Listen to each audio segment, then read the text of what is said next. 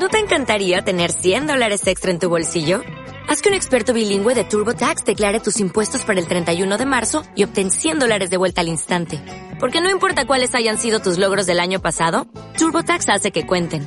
Obtén 100 dólares de vuelta y tus impuestos con 100% de precisión. Solo con Intuit TurboTax. Debes declarar para el 31 de marzo. Crédito solo aplicable al costo de la presentación federal con TurboTax Full Service. Oferta sujeta a cambios o cancelación en cualquier momento.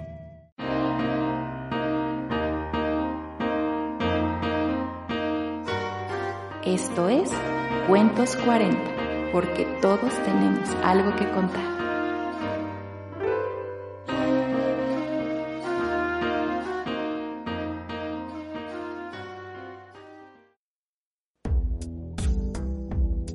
Todo empezó como un juego que terminó por robarle la vida. No tenía tiempo para nada, a veces ni para comer. Sus amantes cibernéticos le absorbían hasta las ideas. El ocio descomunal la llevó a descubrir una cantidad considerable de hombres a los que tenía acceso a través de las redes sociales. No es que anduviera en busca de un galán de pantalla grande o de romance de novela clásica. Solo se dio cuenta que la oferta era vasta y que algunos de ellos mostraban un interés desesperado por involucrarse con mujeres a través de un monitor. En el sensible juego del encuentro virtual, estableció relaciones de mm, amistad con un cierto grado de coquetería. Esas que dicen y dejan decir frases como estás muy guapa, oye y tienes novio o novia, y tu novio no se pone celoso de que hables con otros, entre otras preguntas y frases ya más hechas y rehechas que varias personas siguen utilizando para ligar y hacerse presentes. La verdad, no se tomaba muy en serio las charlas, sobre todo por la informalidad que representaba ser agradable sexy mientras estaba en pijama con los pelos amarrados en un chongo y se tomaba una dosis de chocolate o unos chetos con una coca bien fría y consciente de que sus amigos no la podían ver. Total, si algo no salía bien, siempre podía pretextar un apagón de luz, la salida inesperada por una emergencia ficticia o de plano que se había caído la red. El mundo virtual, su Second Life, era entretenido. Se puede decir que bastante divertido. No solo había oferta de hombres, también la había de mujeres, lo que hizo ampliar su panorama sobre la amistad y los encuentros sexuales en general además de subirle el ego unas cuantas rayitas al sentirse atractiva también para las chicas. Encontró a personas que le revolucionaban el cerebro. Hablaba de temas tan variados que iban desde literatura latinoamericana hasta los diferentes tipos de asesinos seriales según su fisonomía. En toda ocasión, era posible encontrar a un cibernauta igual de aburrido o de interesado para charlar de un tema que surgía al azar después de un Hola, ¿cómo estás? Ya no se trataba únicamente del coqueteo físico y de pláticas subidas de tono. Se trataba también de la fascinación de la mente y del encanto de encontrar gustos afines y gustos que no sabía que le gustaban. Y así de a poquito, como no queriendo la cosa, un galán que se decía periodista le dijo que ya no solo quería compartir textos a través de la pantalla, quería verla, pero no en una fotografía digital. Así que le propuso una cita virtual vía web conference. Al principio, ella dudó. Hasta entonces era un juego divertido que podía llevar con las chanclas puestas mientras iba al sanitario y se sentaba en el excusado a cagar mientras respondía mensajes.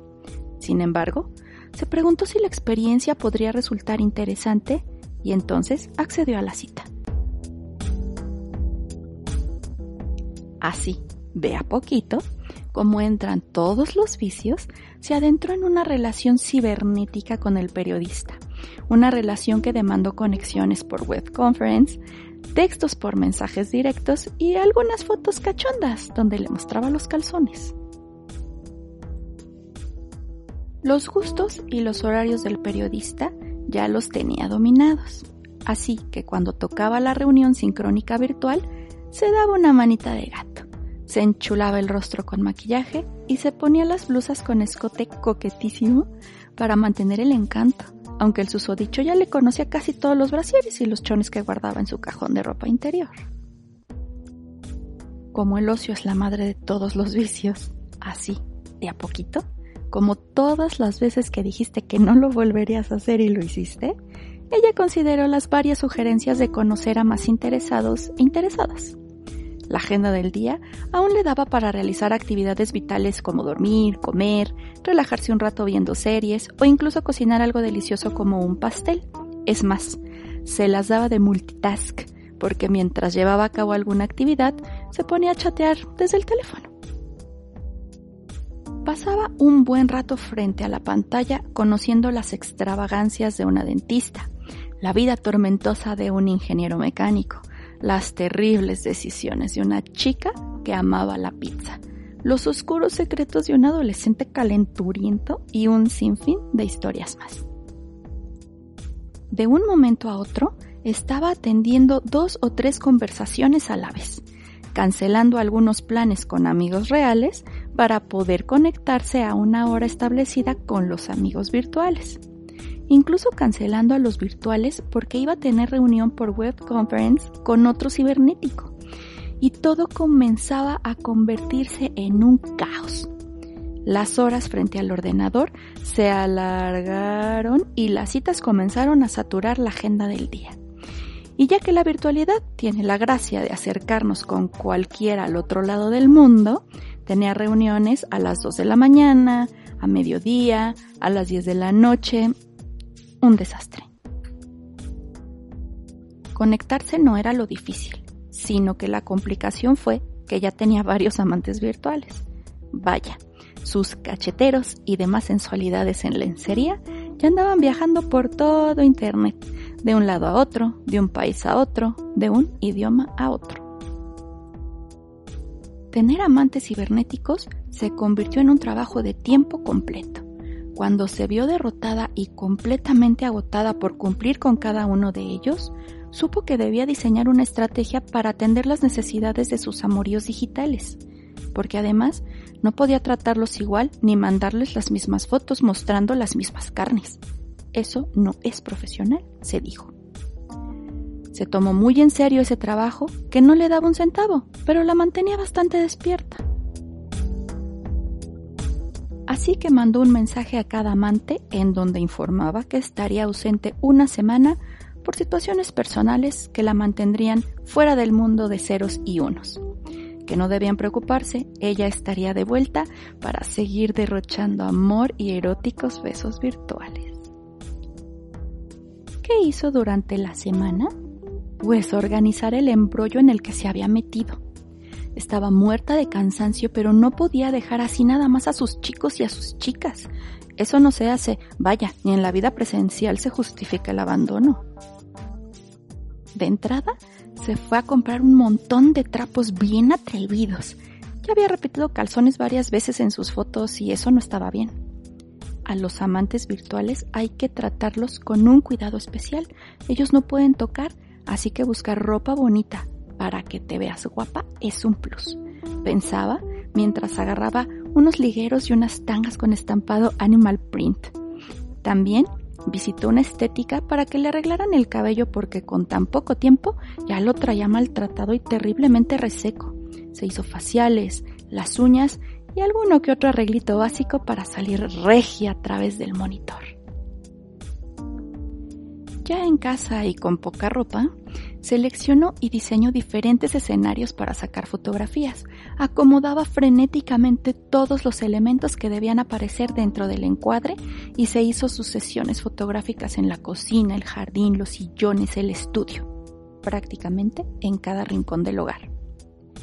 Con su temporizador en 10 segundos, corría como loca para acomodarse en la escena con la pose más sensualona que requería el shot fotográfico, aguantándose la respiración y sumiendo la panza. Una vez que tuvo una cantidad considerable de fotografías, se dio a la tarea de editar, corregir la luz, eliminar lo que no debía aparecer, recortar, pegar, colocar textos o lo que fuera necesario, Vaya, ni Playboy tiene tanto trabajo y planeación detrás de sus ediciones. Al menos eso pensaba ella. Se compró un plan anual para programar mensajes directos y planificó sus envíos según gustos y horarios de sus amantes. Colocó en la nube un archivo con frases, historias eróticas y relatos de fantasías sexuales más comunes. De tal forma tendría acceso desde cualquier lugar para hacer copy-paste en WhatsApp u otra aplicación. Así no perdería tiempo. Estaba todo muy bien clasificado. Frases románticas, frases sucias, frases comunes, etc solo quedó pendiente la calendarización de los encuentros por web conference, que logró organizar lo mejor posible para atender los fines de semana los horarios más complicados. La semana fue realmente productiva, muy reveladora en cuanto a sus habilidades para planear y organizar sus redes sociales. Ese fin de semana se tiró al sofá con su bata y sus pantuflas para matar el tiempo viendo películas y comiendo palomitas con salsa valentina hacía mucho que no se sentía así. Se sentía una ganadora. Decidió quedarse con los amantes que tenía en turno y no buscar más. Total, la pasión, aunque sea virtual, también se acaba y podría ir incorporando amantes de acuerdo al comportamiento presente o ausente de los actuales. Nueve meses después, le confesó a uno de sus amantes, entre encaje y carne, toda la estrategia que ingenió y cómo dedicaba una semana cada tres meses a tomar nuevas fotos y redactar más fantasías y frases para sus amantes y organizar lo que pasaría en las próximas 12 semanas. Su amante quedó sorprendido. A un año de sus aventuras cibernéticas, es la exitosa community manager de dos empresas propiedad de su examante español, que ahora es su jefe real vía Internet, por aquello de la distancia entre América y Europa. Su trabajo demanda bastante de su tiempo y además le encanta. Ya no puede atender la misma cantidad de amantes, pero se ha quedado con tres que entienden que hay veces que no puede conectarse porque tiene actividades importantes que atender. Se sienta en la silla de su estudio en casa después de terminar una llamada telefónica con el jefe examante le ha dicho que la última estrategia que ella diseñó ha sido un éxito total. Se desparrama con una sonrisa en los labios y suspira pensando en sus queridos amantes cibernéticos que tanto le ayudaron a descubrirse a sí misma. De nuevo se siente una ganadora y queda extasiada frente al monitor mirando su fotografía en la página oficial de una de las empresas para las que trabaja.